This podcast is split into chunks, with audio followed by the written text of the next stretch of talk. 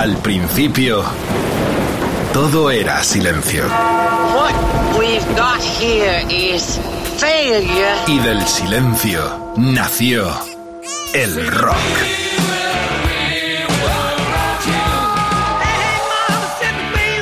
Cimentado sobre diez pilares. sus diez mandamientos, sus leyes de la vida, de la muerte, del bien y del mal. Fundamentales en la historia del rock. El Decálogo. El Mariscal Romero. El decálogo de Mariscal. Yeah, qué noche nos espera Margarita, mi amor, guitarras al poder, pero no las guitarras de siempre, aunque hay una contradicción hoy en el programa, porque vamos a empezar con una canción o esa canción que en algunas tiendas de eh, eh, instrumentos musicales, sobre todo en América y en Inglaterra, ponen prohibido tocar el Smoke on the Water. Y fíjate, Carlos, Carlos Medina, que está aquí conmigo, parte del staff de esta superproducción sonora en todo el planeta y más allá, en Rock FM, todas las emisoras, las plataformas, esto está que. Bueno, decía esto, que Luis Cobos, el maestro Cobos, quiso ponerle el Smoke on the Water y dijimos, de eso nada, aquí no suena en tu decálogo el Smoke on the Water. Si me está escuchando y dirá, y hoy sí lo ponéis, porque tiene una justificación, vamos, de guitarras clásicos y también de guitarras modernos. Para eso viene Manuel Seoane, uno de los grandes hachas de nuestro rock estatal. Tendremos tertulia sonora, mesa redonda con él, pero empezamos, sí, con esta versión de este sueco llamado Ian Ekland. Escúchenla, Smoke on the Water, clásico de clásicos, en versión de un visionario y de estos eh, guitarras muy técnicos que serán también protagonistas de esta edición del Decálogo. A toda guitarra empezamos en Suecia.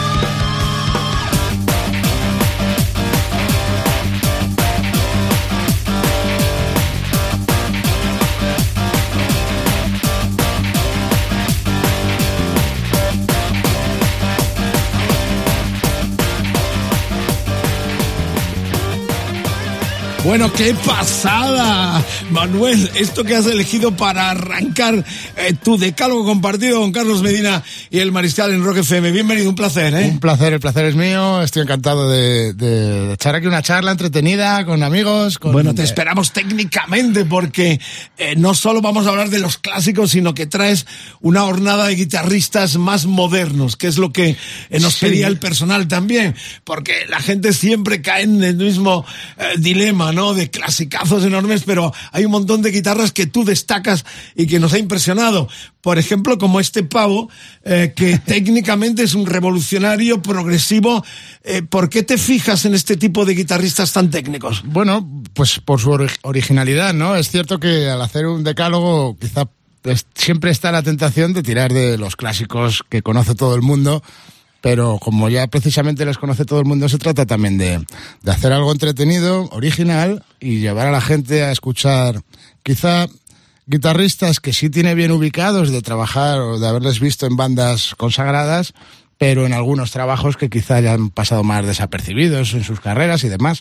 Y en el caso de Matías y Eklund, que acabamos de escuchar, pues es que todo lo que escucháis en, en esta versión es un, es un guitarrista sueco, es muy innovador, es muy original y el tipo, eh, yo le tengo visto en directo y todo lo que oís es real, no es que use, o sea, lo no hay maquinitas, no hay... Lo hace todo él con sus armónicos, eh, bueno, toca incluso con, con vibradores eh, encendidos para conseguir esos sonidos. Bueno, es una, es una pasada, ¿no? De decir, joder. Eh, ¿Eres partidario de los guitarras uh, slow hand, a los Clacton, o de los rápidos, bueno, en este caso, o Ingrid Mastin, que estaría en esta escuela? ¿no? Pues con los años, claro, pues, pues con los, antes, antes me gustaban. Sí, reposo. Me, ya voy a, prefiero ahora quedarme en esa nota alargada eh, cosa que con 20 años, pues todo lo contrario. Con 20 años quería tocar todas las escalas y me quedaba sin, sin mástil en la guitarra. Bueno, es muy joven, eh, tiene solo 36 años, ha hecho ya prácticamente de todo. Como todos sabéis, los grandes aficionados al rock estatal nuestro acaba de dejar Mago de Oz, luego nos comentará algo sobre ese tema, pero nació en Madrid, está ubicado en La Coruña, donde viene eh, tu saga familiar. Eh, ha estado en Arsamandi, en Lujuria, eh, Burdel King, el proyecto eh, de Chus de Mago de Oz, ha estado en Burning Kingdom, un proyecto internacional que a mí me dio tanta pena porque pusiste tanta ilusión en poner una banda nuestra con cantantes y músicos internacionales en el mercado mundial.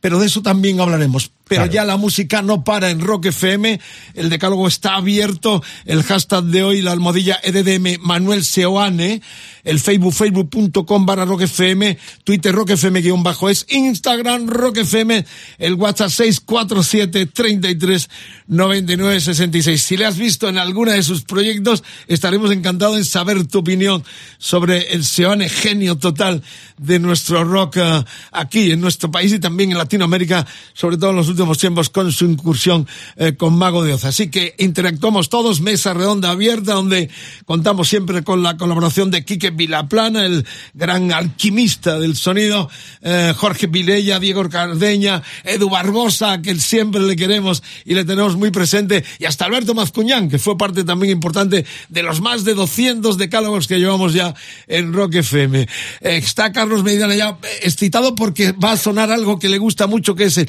el AOR eh, de los Asia, esta banda con muchos cambios, pero con un guitarrista que también está en la escuela de este rápido Um, sueco. Eh, ¿qué, pinchamos y qué destacas de esta guitarra? Mira, vamos a, vamos a, a escuchar a Guthrie Govan, que es un guitarrista que está, eh, bueno, muy en boca de todos los bueno, del mundo del, del, guitarrista, ¿no? O sea, cuando hay un guitarrista que sale, como Hendrix cuando llegó a Londres a finales de los 60, ¿no? Todos os cotilleáis, oye, has escuchado. Y este, eh, el Goban este está en ese... Está en ese, en ese, en esa boca, ¿no? En ese, en ese hablar entre guitarristas. Y lo cierto es que vengo a presentaros un, un disco, bueno, él estuvo, es que hay muchas, ¿ves? Son estos datos que a lo mejor mucha gente eh, no conoce. Bueno, pues este guitarrista estuvo seis años, del 2000 al 2006 creo que fue, en una banda que a mí particularmente me encanta, que es Asia. y, eh, y, bueno, es, es, alucinante también como la banda, con el paso de los años, escuchas cualquier estribillo de este disco eh, que es del año 2006. Es el único que hace él, si no mal recuerdo, ¿no? Hizo tres, eh, bueno, dos en estudio y uno en, en directo, creo, en Estados Unidos. Fue el noveno de los Asia. Eh, con Chris Slay además a la batería, él es, el ACC y bueno, con tanta gente ha colaborado eh, Chris Slay, que es uno de los apagafuegos habituales. También estaba John Payne a la voz. es una de las etapas de tantos cambios de los Asia, ¿no? Sí, pero sin embargo, eh, escuchas cualquier, bueno, escuchas las canciones, cualquiera de las canciones de, este álbum y es que te recuerda a Asia, ¿no? Esto es lo que viene un poco a, a, a, constatar que al final el, el, el sonido de una banda es el sonido de una banda. Da igual que pase por ahí, que porque escuchas estos estribillos de este disco y dices, joder. Y está en esa escuela también porque, eh, si no mal me informo, ha colaborado con el sueco eh, sí, también. O sea, es curioso, ¿no? Sí, además, bueno, son más o menos quintos, son más o menos de la misma edad y y, bueno, es, es, es extraño. ¿Qué, ¿qué os sorprende a los guitarras jóvenes de esta gente? Que son cincuentones. En tu caso eres un bebé prácticamente. Debe ser el joven, el más joven de los hachas que tenemos con repercusión internacional aquí también en nuestro país. ¿Qué es lo que te excita de, de, este tipo de guitarristas? Bueno, él dentro del. Eh, bueno, tiene una banda muy, muy guay que se llaman Aristocrats, que están, la verdad, pegan fuerte por ahí pero bueno, en, su trabajos en, sus trabajos en solitario es verdad que está mucho más metido quizá en un, rollo más fusión, más... Entonces, bueno, para los guitarristas este tipo de música que quizá no, no llegue a tantísima gente, ¿no? Porque es música, pues bueno, instrumental, pero bueno, para los que amamos el instrumento, pues lo cierto es que la manera en que hace uso de las escalas o, la, o técnicamente hablando, bueno, pues siempre, yo no es que sea muy partidario luego en casa de escuchar discos así muy de guitarristas, ¿no? Pero sí es cierto que me resulta agradable cuando lo hago de... bueno, es la segunda entrega de su decálogo compartido con uh, Carlos Medina y el Mariscal en Rock FM. La noche es nuestra hora, vampira, mucho rock and roll, guitarristas de nueva jornada que está presentando Seane aquí en el decálogo. Vamos con este I Will Be There For You, que estaba en el noveno disco de Asia 2004. Uh, él es Guthrie eh, Goban, hermano también del sueco en el sentido musical. Y a ver qué os parece este clásico de la OR eh, mundial con los Asia y este guitarrista genial.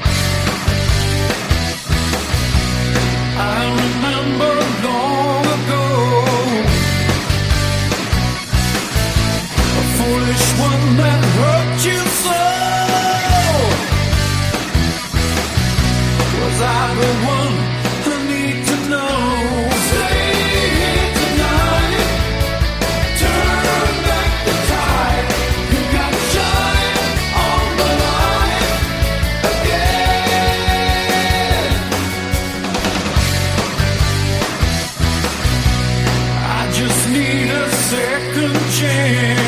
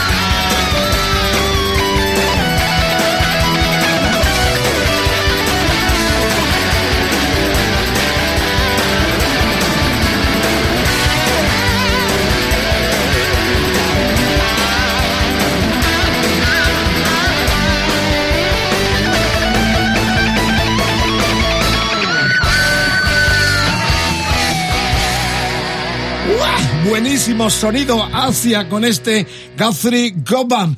Eh, estábamos reflexionando, Carlos, que va a entrar ahora mismo porque eh, la personalidad de Asia, lo vimos muchas veces en directo, estaba marcada por los teclados de Joe Downs, eh, que es otro de los británicos de oro. ¿Qué estabas comentando, Carlos? Eh, me ha llamado la atención lo que ha comentado Manuel sobre eh, que a pesar de la cantidad de músicos que han pasado y el protagonista que hemos tenido ahora, guitarrista, eh, comentaba Manuel que aún así suena a Asia, ¿no? Y justo estaba pensando en, que a mí, por ejemplo, siempre me ha llamado la atención en ese sentido una banda, cuando escuchas a ACDC, la banda que sea, suena a la banda, ¿no? Es, tiene un ADN y un sonido que es muy particular. Sin embargo, muchas veces a mí me ocurre que cuando escucho a un, a un artista en solitario, hombre o mujer, que arranca su proyecto, su banda en un momento dado, ostras, de pronto faltan como, como la esencia de banda, como un sonido propio, como que a veces es un grupo de músicos que se han juntado para sacar adelante la historia de quien sea. Me pasa con Sabina, por ejemplo, muchas veces eh, en los discos primeros, que suena como, sí, hay música, suena bien, es él el protagonista, el, tiempo pero no, es, no, es, una banda. Claro, el tiempo lo cura todo, es como el buen vino, ¿no? Envejecen y se forma el concepto como el caso de Asia, ¿no? Que vienen de la explosión eh, del sinfónico setentero. Hay Emerson Campalme, hay Yes, hay Modi Blues, hay todo. Ese compendio donde la orquesta juega un papel muy importante. ¿no? No, y estoy de acuerdo con lo, que dice Carlos. A mí yo también como usuario, cuando voy a ver a una banda, me gusta ver ahí un, a cinco camaradas ahí, ¿no? A cinco amigos, cinco... Bueno, me, gusta ver unión de banda, ¿no? No, no me gusta eh, que vaya cada uno a su, a su rollo o demás. Me, me gusta ver una banda unida. Eso es lo que yo valoro también cuando, cuando voy a ver algún concierto, que es muchas veces, siempre que puedo voy a ver música en directo. Manuel Soán en el decálogo interesante masterclass de un jovencísimo maestro, nació en Madrid. ¿Es verdad que jugaste en el Real Madrid? Sí, y en el Atlético de Madrid. Eso no sé, como chaquetero. y en el radio. cuéntalo eso, cuéntalo. Sí, estuve, de hecho, eh, a mí me llevó a entrenar del bosque Vicente del Bosque y de mis compañeros, claro, yo era muy... muy... O sea, naces en Madrid. Yo nazco en Madrid. ¿Y al poco tiempo te vas a Coruña? No, me fui, me mudé hace cinco ah. años, en verdad. No, pero de pequeño... Ah, sí, sí, a ver, siempre todos los años me han llevado. Yo nací en el mes de marzo y en el mes de, agosto. Ya estaba comiendo centollos. Ya, estaba allí jodido con, con, el agua del Riazor, macho, que estaba fría de Dios. Sí, lo del fútbol, lo del fútbol. Soy muy futbolero, sí, me, me gusta mucho, me gusta mucho. Ya no lo practico, porque ahora me da miedo, hay, hay, muchas muchas veces que me dicen, vente a echar una pachanga, yo no, no, porque seguro que me caigo, me lastimo la muñeca o, el, mal karma este seguro que me ataca y, no me tengo que cuidar. Bueno, acaba de dejar Mago de Oz, eh, tiene un proyecto muy interesante de la, del alma, qué bonito nombre, y vamos a hablar, claro que está, las preguntas están ahí, el personal caliente como siempre de M. Manuel Seoane, Facebook, facebook.com barra roquefm, Twitter, roquefm guion bajo es, Instagram, roquefm, el WhatsApp Dinos lo que quieras, 647 3399 66. Eh, noche, tarde, día, a partir de mañana, como todos los decálogos, los tenéis en los podcasts de Rock FM. Entráis en la web de nuestra radio, buscáis programas y ahí están todos los decálogos para que los disfrutéis, incluidos este a partir de mañana que emitimos ya en plataformas, en la televisión, todos los lugares estamos y nos podéis escuchar. Vamos con la tercera entrega, por supuesto que vamos a escuchar a Mago y también del alma el combo nuevo, el proyecto nuevo que le tiene muy ilusionado a Manuel Soane. El tercero es también uno de esos guitarristas eh, más populares pero que no llegaron a calar eh, como otras eh, grandes estrellas. Y es curioso, hago una reflexión en torno, luego lo hago, a estos Shadow King que has destacado con Vivian Campbell que viene a España de nuevo con Def Leppard, que estuvo con Dio, que estuvo con Snake, bueno... Es un grande, es, discos en solitario tengo todo de él. ¿eh? Yo creo que no ha podido estar. Lo he entrevistado alguna vez. ¿Sí? Sí, sí, sí, Bueno, creo que ha definido eh, el sonido de grandes artistas, sin ir más lejos. Escuela inglesa. De este Holy Diver que tengo aquí, esta carátula maravillosa que cumple 40 años que es uno de, bueno, pues uno de, los discos donde estuvo él que vamos a mostrar en el teaser televisivo. Eso es, y bueno, pues es, ese guitarrista que ha dado sonido a, discos que, que, estarán siempre en la historia de, de, la música rock, de nuestro, de nuestro rollo, de nuestra movida, y que ha pasado por grandes bandas, ha definido eh, una manera de tocar, eh, y bueno, Vivian es un, es un, es un tío muy grande. Esta banda que he elegido, que se llaman Shadow King, sacaron un disco en el 91 y Único. so- solo fue un disco. Super banda porque está Low Grant, Sí. el cantante de Foreigner. Sí. Eh, voy a contar esto antes de que eh, terminemos y escuchemos el tema. Yo tengo este disco y el que viene en vinilo, que es una rareza. Y mi amigo Mariano Gil, amigo mío y del Pirata, que es uno de los mejores coleccionistas del mundo que vive eh, aquí en Madrid, Mariano Gil, eh, cuando tenemos alguna duda así le consulto porque es un arqueólogo de estos que sabe las ediciones, todas las rarezas, todo. Y Mariano me contó hace poco, ah, porque vio mis vinilos, tengo estos dos discos, este y el que viene luego que comentamos eh, en vinilo, dijo, esto es una joya porque eh, el, el tiempo que salen estos discos en Estados Unidos era la explosión del CD y no se fabricaron eh, los vinilos de estos eh, artistas.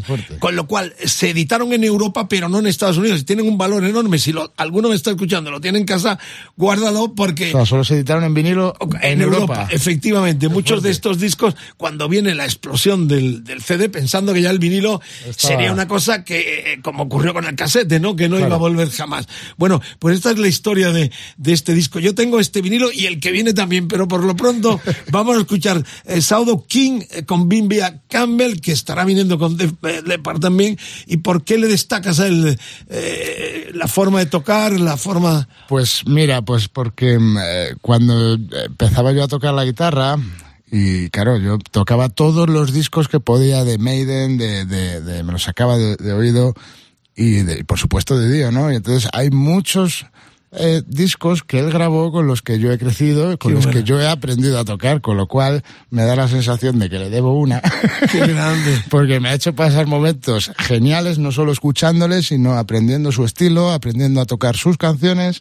Y ahora que me dedico a esto, digo, joder, pues igual le debo una, ¿no? Fantástica historia. Bueno, 1991, único disco de este supergrupo que encabezaba cantando Low Grand Foreigner y eh, Vivian Campbell a la guitarra, Sabo King el tema This Heart of Stone.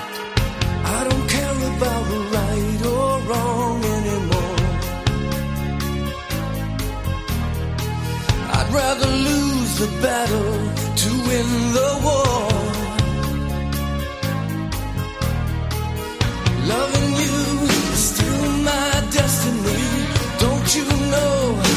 what you mean to me? And I don't give up so easily now. Don't say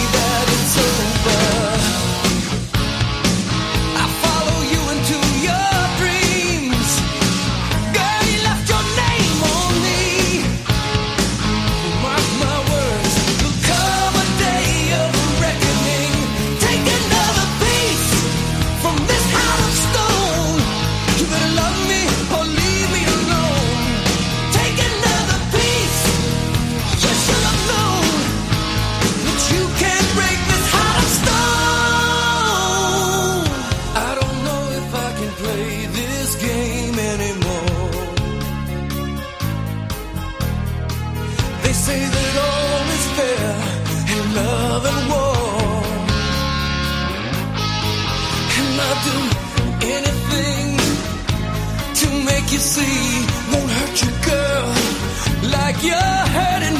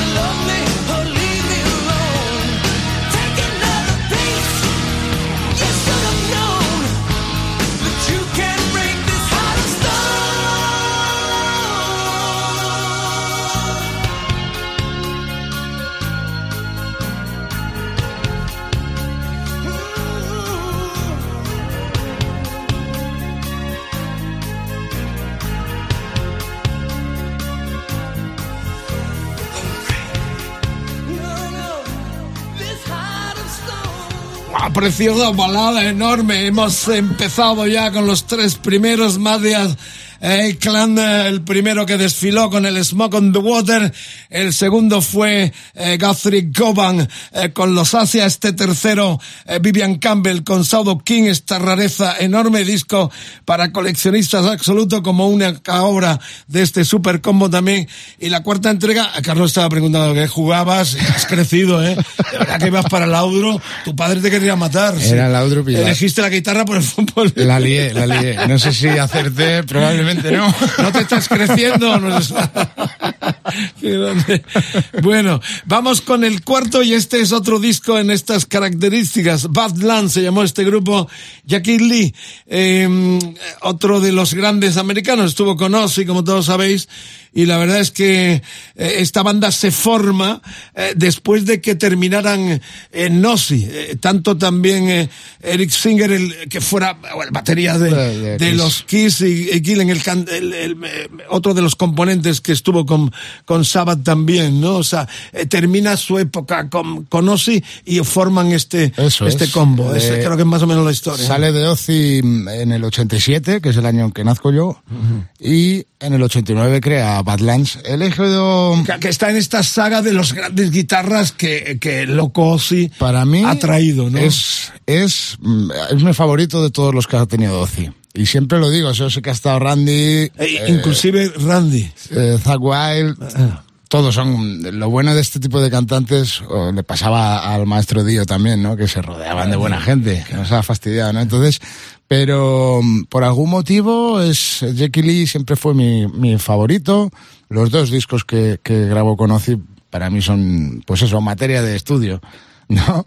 Entonces, bueno, cualquier disco de Ozzy en verdad, pero sí lo he elegido porque fue siempre mi, mi favorito, ¿no? Te sabría, creo que tiene un estilo muy particular de tocar, sin dejar de ser fiel al sonido que ya comenzó Randy, pero, pero bueno, ya te digo, y el discazo de Badlands, el primero, es una, para mí es una auténtica joya, ¿no? Bueno, ha estado también en Avantasio tocó, ¿no? O sea, eso no. Mm, no, él se llegó a re- estar en Avantasio o no. No, él, él lo dejó. De hecho, a mí me han contado una anécdota. No Pero sé sí si con Alice Cooper, ¿no? Estuvo también. No, eh, no, eso no lo sé.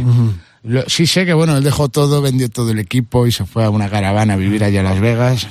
Y hubo un productor que le, que le sacó 18 años después para hacer eh, una banda que tiene ahora que se llama Red eh, Dragon Carter. Es uno de esos guitarras que no han tenido eh, tampoco su oportunidad y su lugar. Mm, Creo que, bueno, si quizá hubiera elegido, no lo sé, ya sabes que esto es siempre muy complejo, ¿no? Y nadie tiene una fórmula, pero de alguna forma el, el hecho de salir de Ozzy, mm, no, no, no sé si es que no quiso darle continuidad a su carrera, porque estoy seguro que, que podría haberse metido con alguna otra nueva banda o lo que fuera, ¿no? Porque no será porque facultades no tenía. Bueno, O sea, eh, estamos con la sangre joven. Habrá de todo, sí, sí. Va a sonar clásicos también porque no los puede obviar, pero hemos arrancado dándole ese matiz fresco, por cuanto reitero, los invitados habitualmente caen un poco en la, en la atonía de poner lo clásico clásico. Y en el caso de Manuel le hemos pedido una selección que está excelente de guitarristas de esta nueva hornada que nos eh, estremecen, como es el caso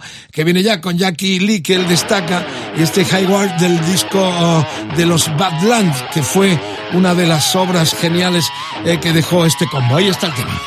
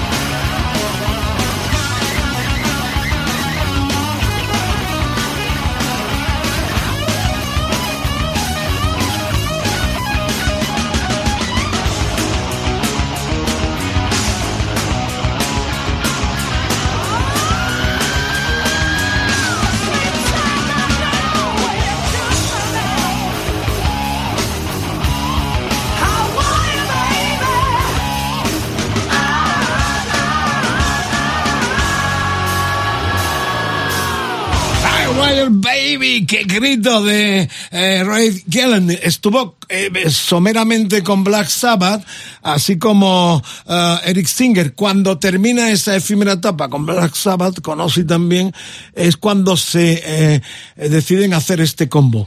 Eh, y efectivamente, eh, Jackie Lee nunca estuvo en Avantasia ni eh, siquiera en Alice Cooper, No. porque el que estuvo fue Eric eh, eh, Singer, el ba- batería. O sea que está muy bien. Así los los eh, decalogueros participan y nos cogen el gazapo y no, metido la pata, así me gusta. Esto es Radio Viva Directa, el poder de Rock FM recorriendo los grandes guitarristas de la historia moderna, moderna. Y ahora vendrán los clásicos porque también los incluye en su decálogo compartido con Carlos Medina, el mariscal de Manuel Sebane. Tiene proyecto del alma, qué bonito tema, qué bonito nombre. ¿Quién eligió el, el nombre de esa? Pues eh, mi compañero Manuel Ramil, que también eh, viene de estar en Mago también, y estamos juntos en esta aventura. Y- Ramón Laje también, ¿no? y Ramón, la Super vuelta. banda, ¿no? La verdad es que la vuelta de Ramón eh, está causando, bueno, pues la gente le quiere volver a ver, ¿no? Siempre fue un cantante muy querido y muy esperado y es que, claro, ha estado 10 años fuera de... Eh, Siempre me quedó la espina de si no lo apoyamos lo suficiente o no nos dimos cuenta de lo grande que era el proyecto de Burning Kingdom. Eh, Sacaste tres discos. Con eso querías, eh, prácticamente con 30 años, o sea, muy joven. No, no, más joven aún. Eh, de hecho, creo que el problema fue que me pilló muy joven. Claro. Eh, Querías ya alcanzar la- la Sí, cre- el Himalaya, sí. ¿no? Pero, no. pero fue un proyecto que in- eh, eh, incluía además al, al, al tiqueto, ¿no? Al, A Dani, Dani que sigue viviendo Bauham, aquí en eh, España. en Marbella. ¿no? Vive en. Estepona, creo que, Estepona. vamos, creo que sigue en el mismo lugar. De vez en cuando hablo con él y, y, bueno, fue un proyecto muy bonito, pero que no, quizás, y no, no voy a echar balones fuera. Me pilló muy joven, no lo supe gestionar. Pero Bueno, pero bueno, el tiempo que, que pasamos fueron tres discos maravillosos y, y me, y, bueno, pues fue aprendizaje. Pero esa aspiración internacional supongo que será intacta y este proyecto solo está eh, congelado, ¿no? Mirando Sí, hacia afuera. Sí, de vez en cuando me preguntan, oye, ¿qué? ¿Por qué no lo retomas y tal? Pero bueno, ahora estoy en otro... Ten en cuenta que era un rollo muy, muy hard rock. Bueno, ese, ese- eso que conocemos, ¿no? Como hard rock americano, ese tipo de canciones, ese tipo de sonidos. Y lo cierto es que ahora no, no, bueno, pues el cuerpo me está pidiendo otra cosa. Claro, ¿qué Entonces, es lo que te gusta? Sí, porque has puesto Asia, South King, lo que hemos escuchado de Badlands también está en ese, en esa tesitura, ¿no? Lo que viene ahora es el momento clave de eh, temas de Mago. Has estado unos años preciosos viajando eh, por Latinoamérica principalmente, Europa. Eh, ¿Cómo es la experiencia Mago?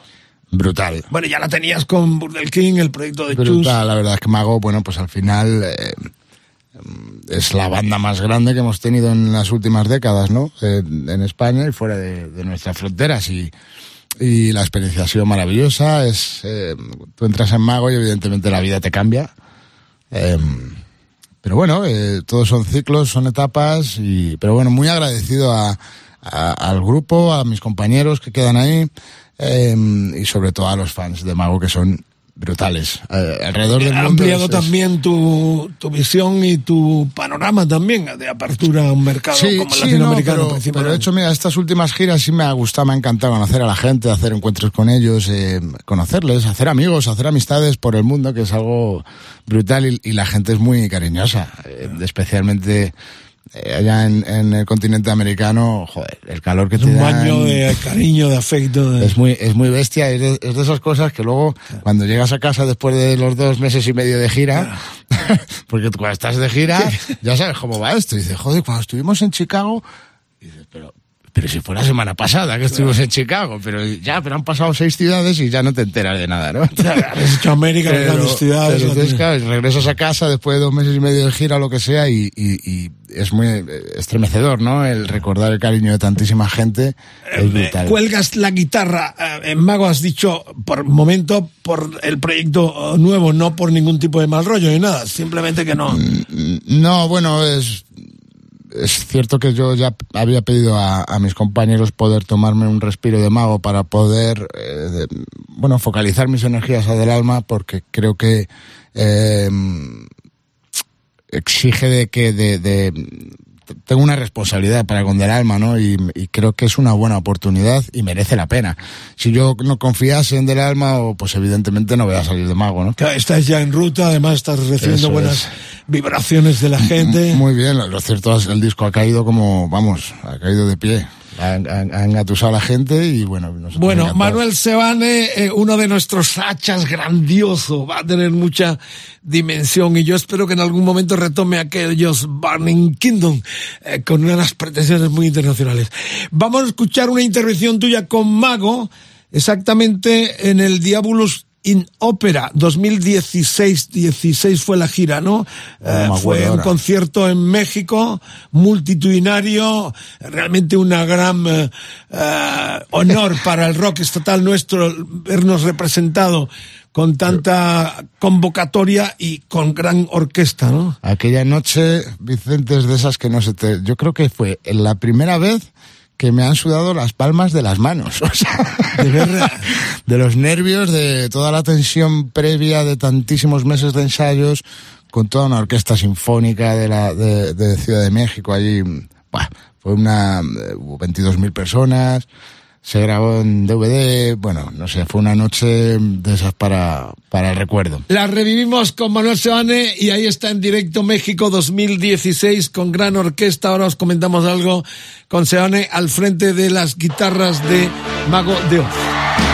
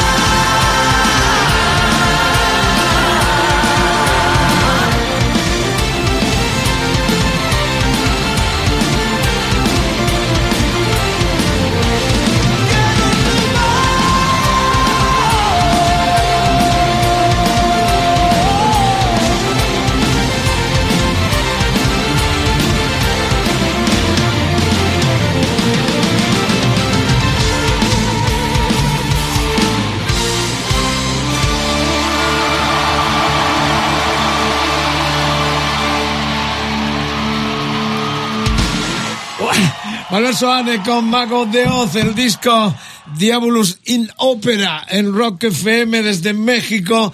Y a propósito de grandes momentos orquestados de bandas de rock, eh, Carlos está preparando un decálogo especialmente dedicado por cuanto están viniendo los Who con Orquesta Barcelona, está ahí Rock FM. ¿Y cuál es la idea? ¿Por dónde vamos? Ya hicimos uno con Mascuñán, pero hay mucha tela que cortar, entre otras esta que acabamos de pinchar en México con Mago. ¿Por dónde iríamos, Carlos? Fíjate que también tenemos, eh, sí, vamos a hacer una convocatoria, ¿no? Un llamamiento eh, para aportar en un momento dado, pues un decálogo con sinfónicas que se pueda salir un poquito también de lo normal. Estaba pensando, por ejemplo, en, en Sober. Sober hicieron Que no su, su sinfónico. Hicieron, por ejemplo, su sinfónico no hace mucho tiempo. De hecho, también la opinión de Carlos y que si a Carlos le apetece participar charlar un poquito, Lo traeríamos estaría a Carlitos genial Escobedo. a Carlos Escobedo y pues buscar un poco, eh, igual que con estamos hoy con Manuel, buscando la vuelta al guitarrista, que no sea lo de siempre, pues buscar alguna rareza también, sinfónico en un momento dado. Estaría bien traer a Carlos, con el cual estuvimos presentando en la Plaza de las Ventas aquí en Madrid dos semanas antes de que llegara la puta pandemia con el Pirata, aquel concierto con orquesta también eh, catalana, con lo cual estaría buenísimo que nos acompañara eh, Carlos Escobedo, a ver si la agenda se lo permite y lo traemos a compartir un decálogo en torno a las grandes orquestaciones de discos, desde aquellos míticos Purple que creo que fueron de los pioneros Sí. en fusionar el concepto de rock potente con orquesta. Así que ya podéis a través de las redes sociales, el hashtag RDM eh, Manuel Hoy, Facebook, eh, Twitter, Instagram o el WhatsApp 647 33 99 66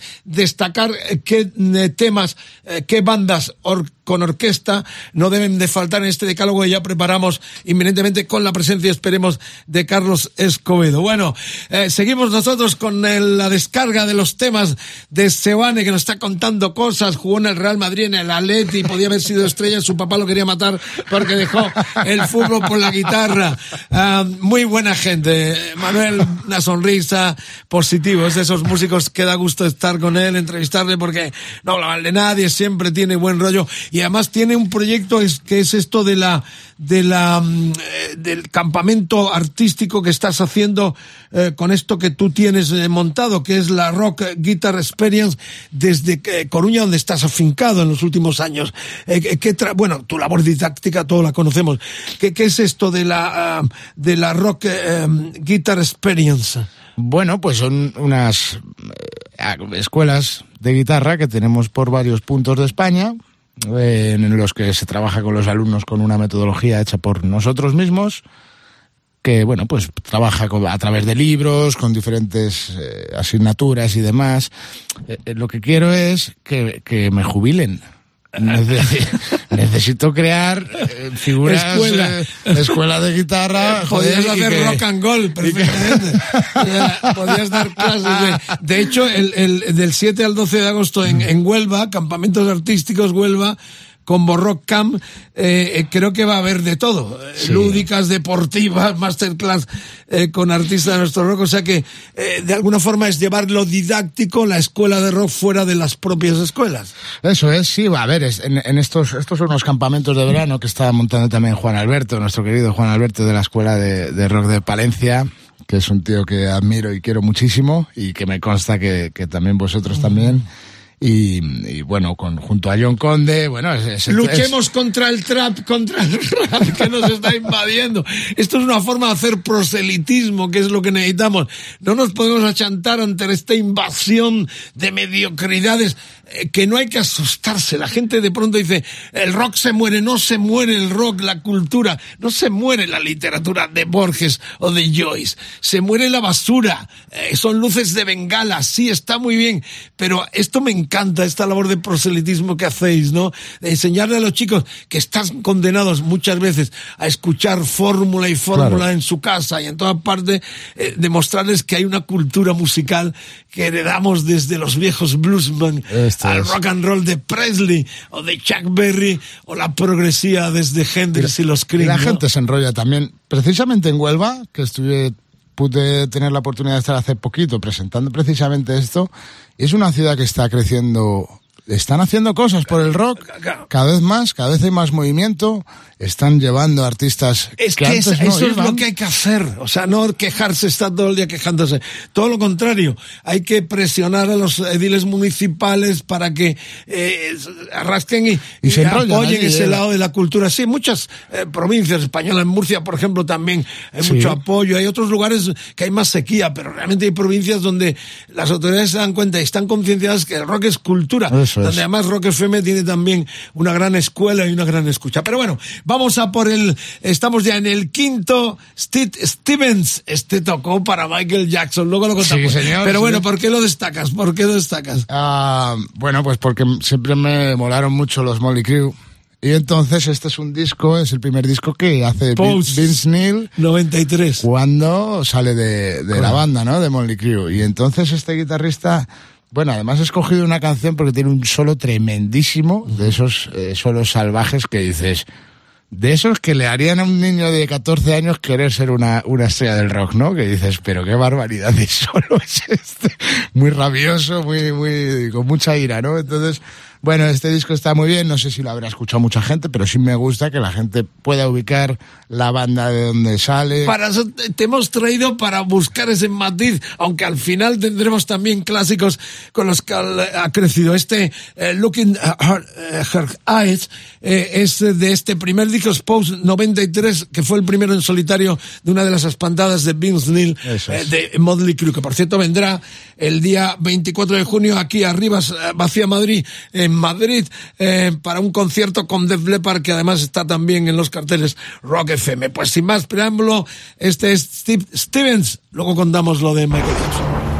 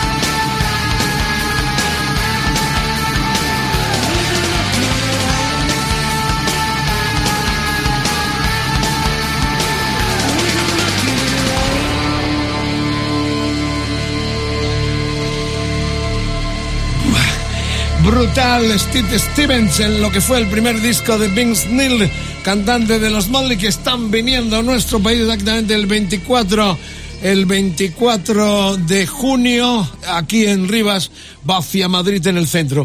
Bueno, simplemente la anécdota es que eh, lo llamó Quincy Jones para el disco Bad de Michael Jackson para hacer el Dirty Diana. ¿Es así? Sí, correcto. es, esa es Eh, que repitió lo que había hecho en el thriller, en el Beat It, eh, con eh, Eddie Van Halen. Que todo el mundo dice Eddie Van Halen, pero también ahí estaba eh, Steve Lukather. Sí, señor. Bueno, de hecho grabó un montón de discos. con- Claro, con- claro, de Michael fue el Jackson. guitarrista eh, Quincy Jones confiaba mucho en él. Qué buena historia. Bueno, estamos con, eh, con Manuel Seoane, Carlitos Medina, emocionado, tratando de hacer proselitismo hacia el otro lado, izquierda derecha, Carlos. No podemos, ya, luego hablamos, luego, esto no lo podemos, fuera de micro hemos tenido una discusión aquí que salen, estamos sangrando, sangrando, Margarita, mi amor, ¿dónde me he metido? Bueno, la cuestión que, que vamos ya con, eh, con el Rhythm with the, the King. Eh, bueno, este disco es, es parte de la, de la enciclopedia sonora de la historia. 2000 eh, fue la primera colaboración de quién? Venga, Manuel, ¿qué estás deseando decir? Pues de dos masters, del señor Clapton y del rey, de B.B. King. Mucho tardaron en hacer ese disco, ¿eh?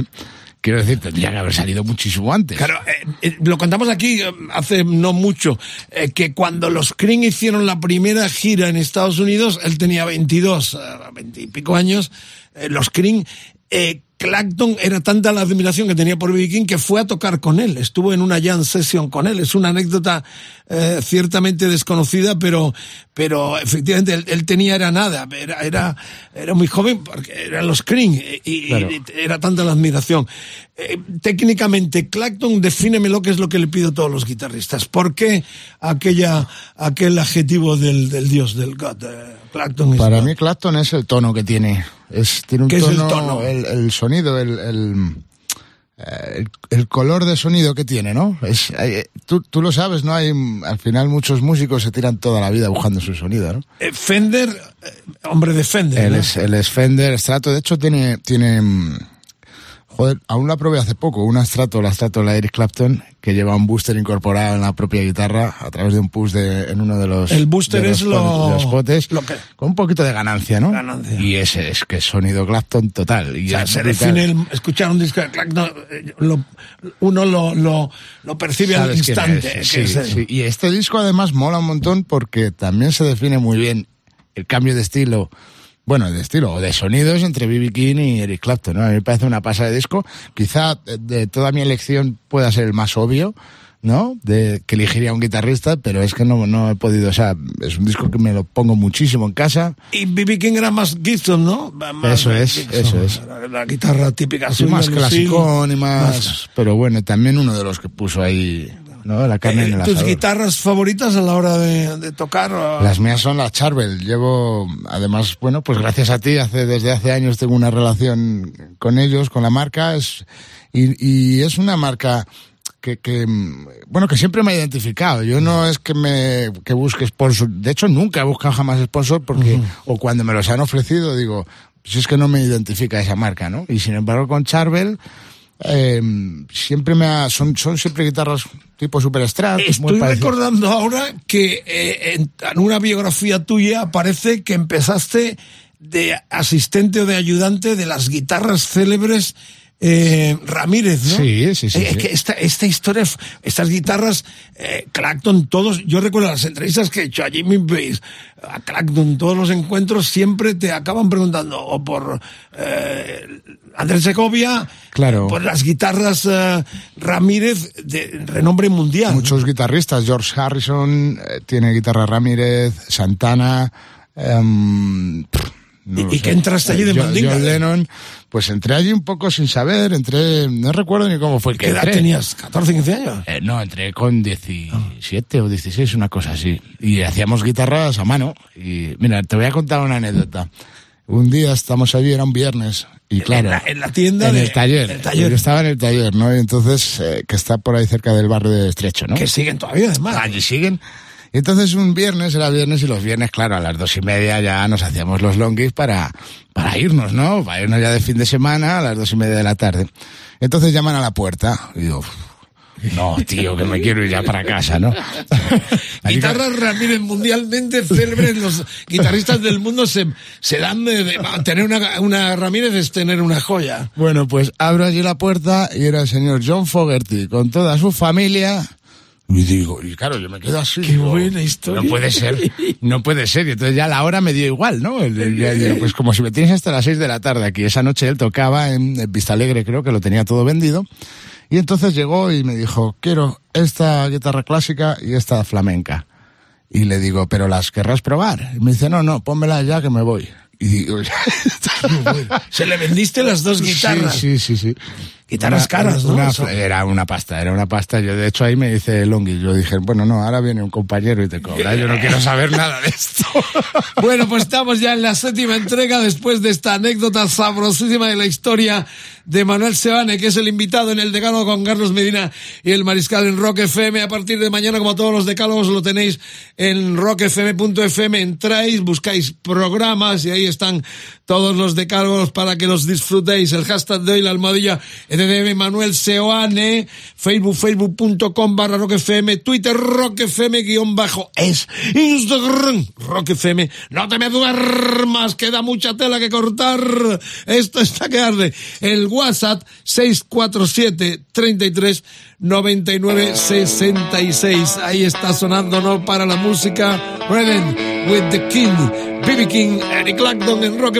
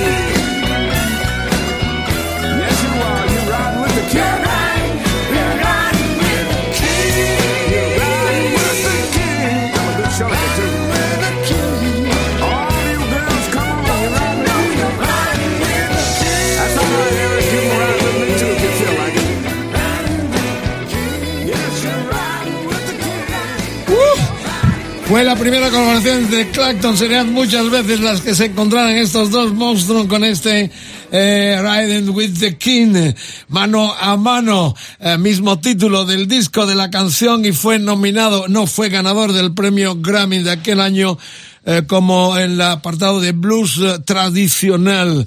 Uf, madre mía, Eh, esto da una vitalidad. ¿no? Eh, hay gente que le gusta ser tan gana, de verdad. Yo no me lo puedo creer, es que había... incluso Rosalía. Ah, Incluso Rosalía también, que no lleva músicos. ¿Esto qué es? Es- ¿Me quieren prostituir? Prostitutos de, de, de menores, iba a decir de mayores, no de menores, de mayores. Pues es una broma, estamos aquí charlando en Rock FM, la noche vampira, ahora bruja. Margarita, no te duermas, gracias por la sintonía. Buen viaje por las carreteras del país y donde nos escuches, gracias. Esto es Rock FM, vamos después del eh, Contreras con su fantástico motel y esperando Whiting por el pirata y su banda máximo nivel, líderes absoluto de la mañana con el rock, puro rock de protagonista, arrancando a las 24 horas de Rock FM. Bueno, eh, Manuel Seane, un placer tenerle, exfutbolista, eh, estuvo en la tienda de Guitarra Ramírez con la anécdota que nos ha contado, ha estado con Lujuria, ha estado con Arsa Mandi, eh, con Burdel King, con Mago últimamente, ya nos lo ha contado, un proyecto internacional que queda aparcado como fue Burning Kingdom con eh, tesitura internacional.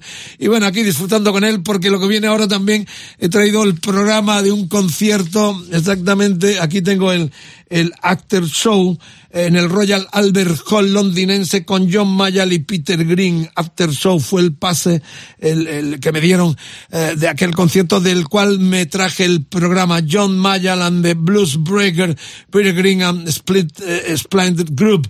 Eh, y aparte, ya lo he contado varias veces, uno de los pocos periodistas que entrevistó en los últimos tiempos a Peter Green. Estuve en su casa, a unos 100 kilómetros de Londres, toda una mañana con el legendario um, eh, promotor y también hombre del mundo discográfico, nuestro querido Jimmy Lin. Eh, bueno, te vas al comienzo de un de un padre eh, del blues blanco desde Inglaterra, que ya se ha dicho todo. Sí. Eh, con él empezaron desde Clacton, um, Green, Mick Taylor.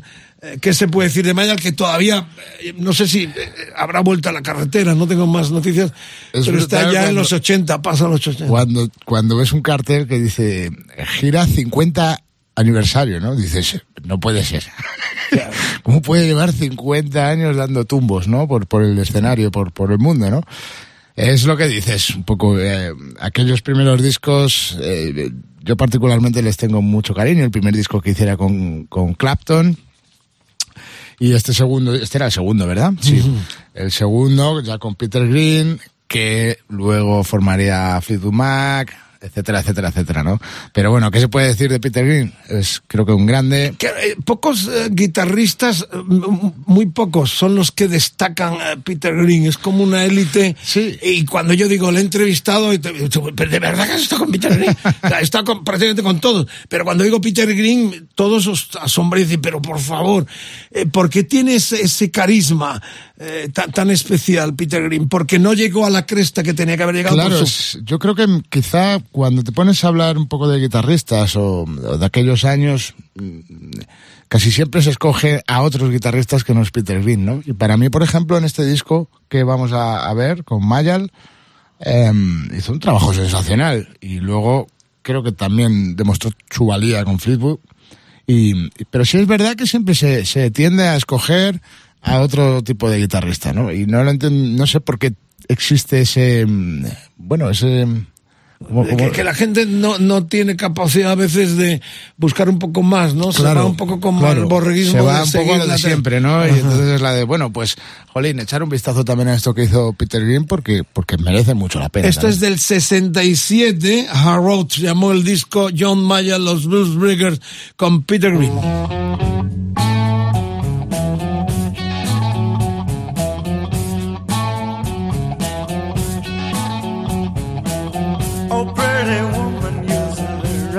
Sun. You say yeah, cheap change and powder ain't gonna help you none. Cause you're a pretty woman right down to your toes.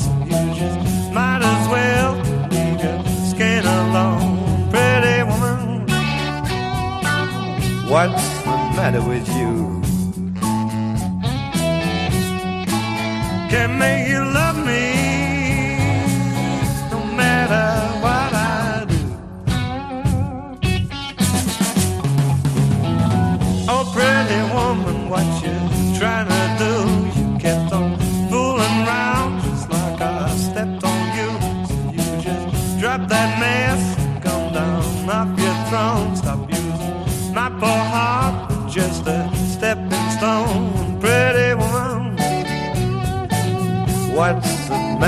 you? Can make you love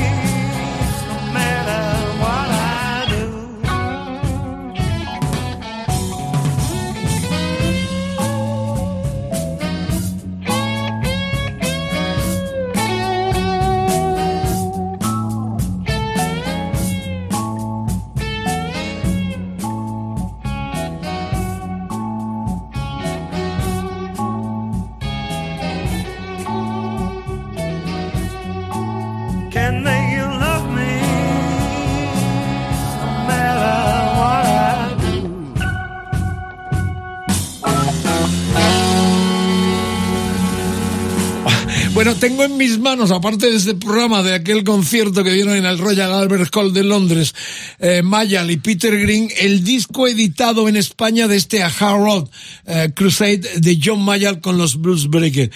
Y la compañía era Discos Columbia S.A.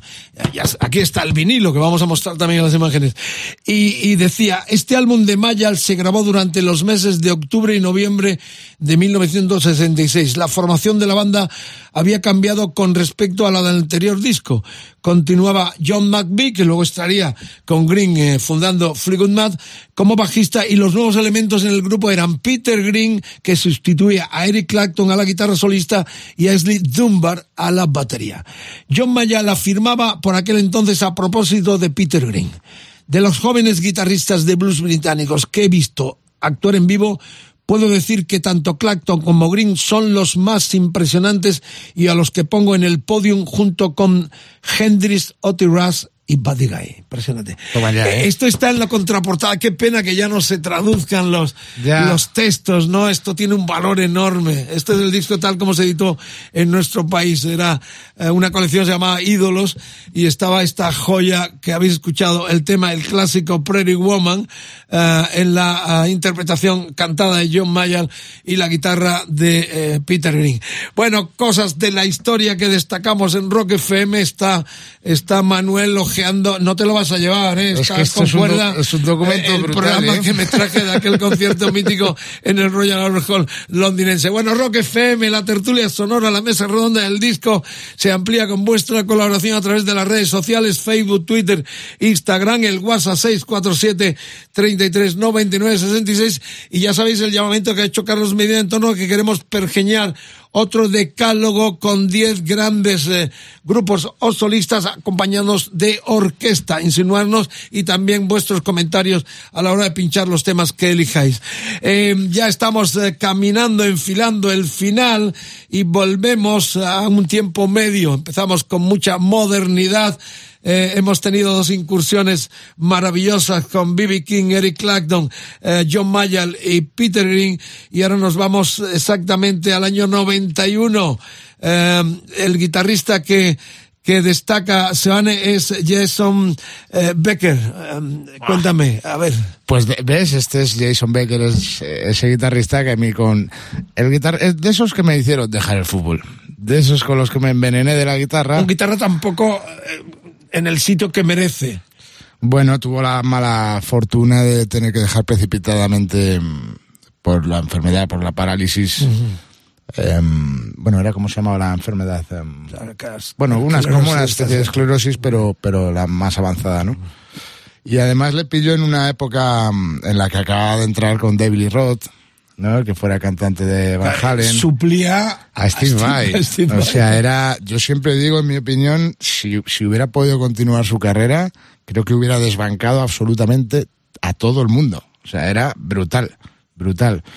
Y tuvo esa mala fortuna justo en el momento en el que estaba ya despegando a lo, a lo bestia, ¿no? Hizo dos primeros discos fantásticos y maravillosos junto a Marty Friedman, que luego iría a Megadeth, con la banda, una banda que crearon juntos que se llamaba Ca- Cacophony, que era brutal. Era, yo me enganché de pequeño muchísimo a esos dos discos, pero bueno, es verdad que era mu- mucho más, eh, como te diría, eh, progresivo mm, o, o neoclásico, ¿no? Con todos esos elementos.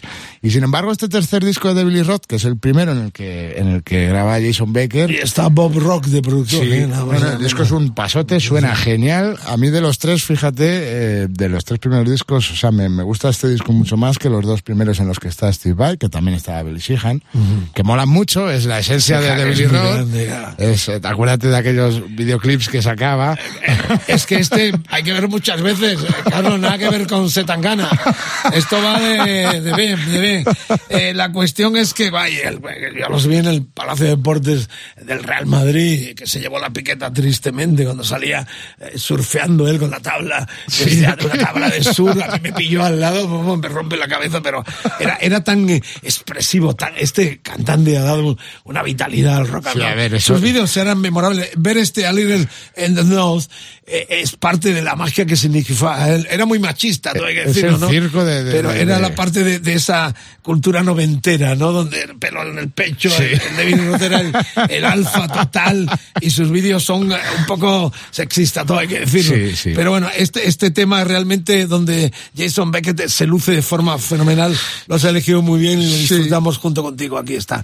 Este, era eso lo que decía eh, también Manuel, el tercero en solitario de, de mm, eh, el gran David Lee Roth. Estaba mirando y alguna cosita más que se me escapaba, pero está la producción de Bob Rock, lo cual es una total garantía.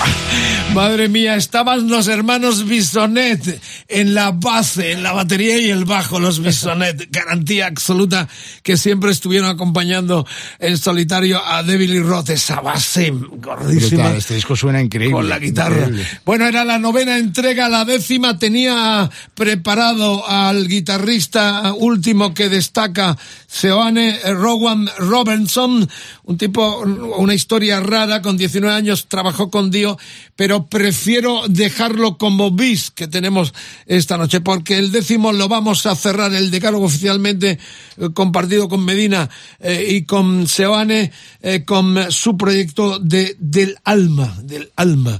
Eh, esto se ha cocido en los tiempos en que estabas de mago, estabas en mago y ya estabas pensando en este proyecto, o se, se precipitó. la- Empezó antes de entrar yo en Mago, ya se me empezó ahí a, a- bueno, a, a- a querer un poco fraguarlo, ¿no? Se ha llevado mucho tiempo por algo que es lo que hablábamos al principio del decálogo. Em, cuando hablé con Ramón, el cual llevaba... Laje. Claro, Ramón Laje llevaba 10 años retirado de la música, ¿no?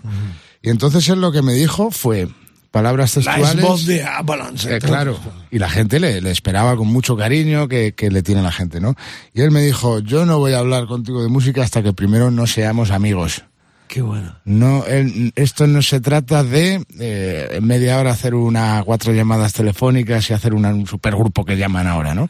No, no, él, él es de esos que, de esas personas especiales que necesita sentirse integrado dentro de, de, de, pues como eran las bandas antes, ¿no? De, de convivencia, de ir todos a una, de como toquen a uno van cinco detrás, ¿no? Es, lo que decía Carlos. es un poco de esa camadería, ¿no? Es, es un poco, y eso luego se transmite, tío, y al final, bueno, yo al principio no lo entendí muy bien y yo, pero ¿y este tipo por qué? Porque, pero si no debe ser tan difícil juntarnos. Os acostasteis y juntos y... No, no. Entre pero- comillas, claro, entrecomillado. pero tuvimos que reír, llorar, discutir mucho, bueno, pues lo que viene siendo una amistad, ¿no? Y, y- y solo, solo entonces, cuando supimos que había una amistad, es cuando nos pusimos a currar. Por eso se ¿Y llevó... qué- ¿Qué más gente está contigo? Pues está Manuel Ramil, Ramil, compañero. que viene también de, de estar conmigo en Mago, en Mago de Oz. Está Jesús Cámara al bajo y Dave Landeroin a la batería, que viene de Celtian y bueno. Bien, hemos, pues somos una... Este, este proyecto, claro, está tu personalidad, eres tú el que lo armas. Eh, ¿Es el compendio de todo lo que has venido haciendo o es solamente una rama más de tus inquietudes? Yo creo que es, es em, o quien ha seguido mi carrera nunca me ha visto componer de esta forma. Es la, la vez, Vicente, que más libre me siento y creo que es la vez que más sincero soy componiendo. Y te lo digo de corazón, o sea, no me, encierro a componer y me da igual. mm, o sea, solo pienso en que, en que me gusta a mí, no, no busco en concreto nada y lo busco todo a la vez, ¿no? O sea, no, no, no es nada forzado y creo que por eso está cayendo tan bien. ¿Es más inspirador estar eh, en una ciudad como Coruña con el mar en todos lados Para mí lo es. que en, el, que en una ciudad como Madrid, Barcelona o las grandes ciudades? Para mí lo ¿Te es. retiras a- a- a- al lugar de tu infancia eh, para crearte más eh, a ti mismo como artista? Y, y de manera literal, además, o sea, yo hay muchas veces que me, que me voy sencillamente a, a ver el mar con una libreta y me pongo a escribir. o me voy a un bosque de noche, con la niebla, con esa Galicia, ¿no? Megas. Entonces, sí, es, además, Galicia, eh, bueno, es una, es una región que tiene mucho misticismo, ¿no? Es como muy, siempre hay mucha leyenda, mucha eh, cosa ténebre, ¿no? Alrededor de, de la leyenda gallega, ¿no? Entonces, para mí es muy inspirador, la verdad es que, que sí. Bueno, está ya de gira presentando el primer trabajo que destacamos de este cárcel de cristal, hecho en tierras gallegas, inspirado allí, uno de los temas principales del debut de Del Alma. Búsquenlo, muy interesante. Están ya en tour, estarán todo este verano rulando y un honor haber tenido aquí a Manuel Sebane, pero no se vayan todavía porque este es el décimo, termina el decálogo, hay un bis con Dio y otro guitarra sorprendente. Por lo pronto, esto es rock estatal en nuestro idioma, es el poder de la palabra nuestra y de la música de los nuestros, del alma cárcel de cristal.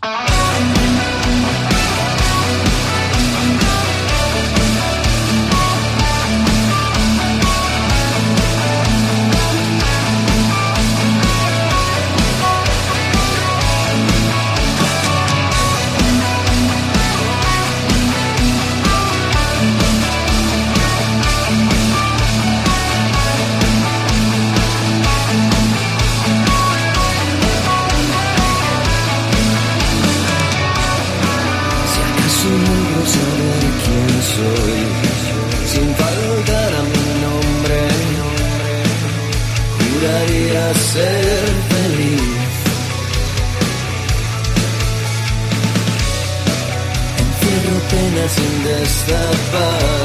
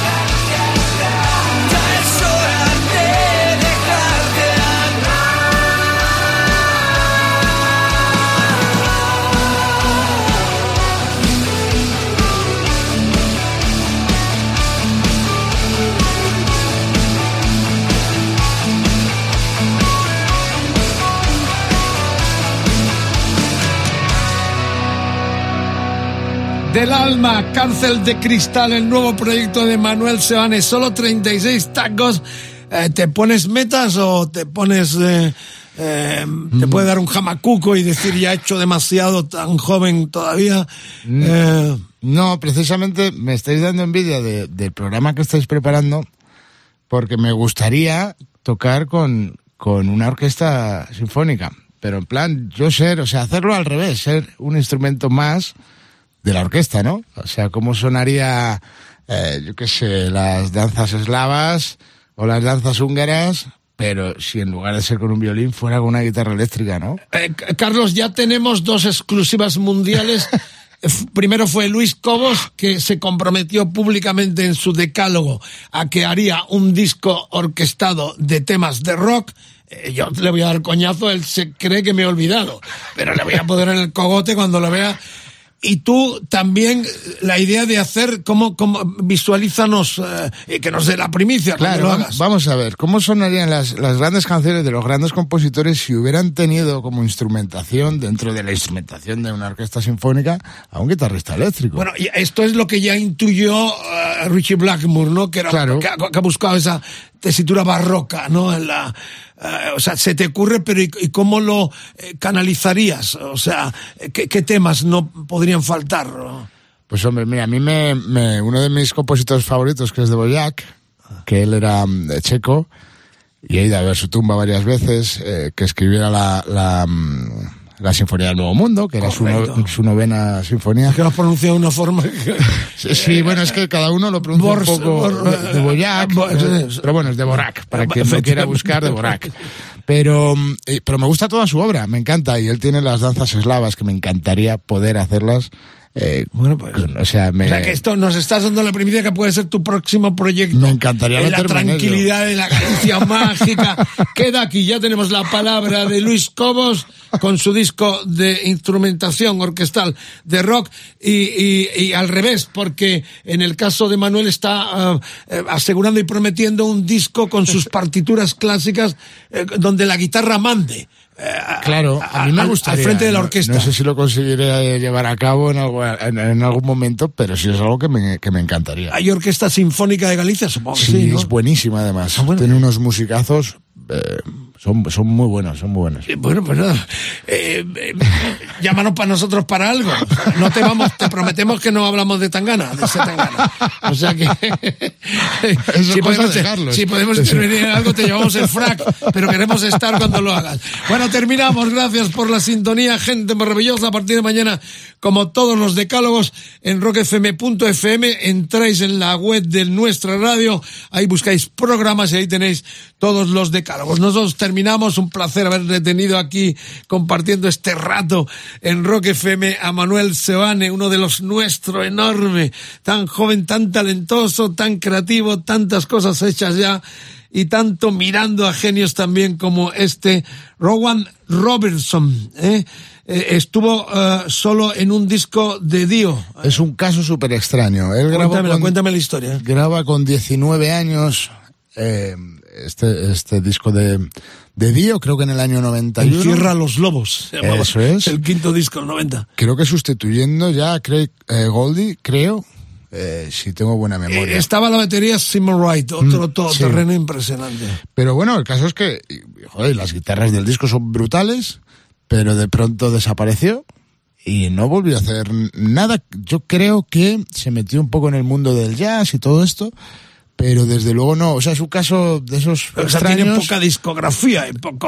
eh, de- prácticamente esto solo. Este disco y ya está, ¿no? Lo cual dices, hostia, pero ¿qué ha pasado aquí para que o le, han- o le trataron muy mal o no quiso volver a saber nada más? No, no- sé qué pudo haber ¿Y pasado. qué, qué es ¿eh? lo que te sorprendió de su forma de tocar? eh, Rowan Robertson. Bueno, me parecía un tío creativo en sus, en sus, en sus fraseos, un- que a pesar de su juventud no trataba de sonar a sus predecesores, ¿no? Lo cual es, porque ya te digo, meterte a grabar un disco con Dio a la edad de 18, 19 años, tiene que imponer, ¿no? Además hay una anécdota que él empezó a tocar la guitarra con cinco añitos y era fanático de Dio, ¿no? Con lo cual es un poco como en la película esta de Rockstar, ¿no? Pues pues, le aprendía, pues como si me hubiera llamado a mí, claro, que hubiera dicho, venga, no me lo puedo creer.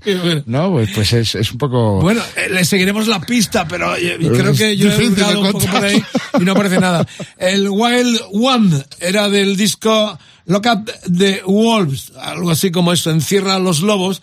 Y con esto termina este bis con Dio de nuevo, el gran icono del heavy rock, del metal, que sigue vivo, vivísimo, cuando rememoramos canciones tan grandes como esta con el debutante Rowan eh, Robinson, que destaca también entre los favoritos, que ha estado con todo y de todo hemos tenido eh, con Manuel Sebane. Un placer verte, estar aquí con nosotros en Rock FM y disfrutarte próximamente en estos conciertos del Alma, que es tu nuevo proyecto. No pares, un orgullo que nuestro rock estatal tenga gente tan animosa, tan buena gente, buen rollo como tú, y adelante como los de Alicante. ¿eh? Bueno, muchísimas gracias, la verdad me, me he divertido muchísimo, sois gente genial y Si espero se tan ganas se le ocurriera meter una guitarra, ¿tú irías o...? Sí, Yo creo que deberíamos de hacer un decálogo de... Tangana, Tangana lleva guitarra. Sí, Carlos. sí, sí, todo tipo de instrumentos. Qué- qué- qué- Maravilloso, como 12 o 15 qué- músicos había encima del escenario. Con la boca como Gendre, venga. Tío, arriba, arriba, arriba.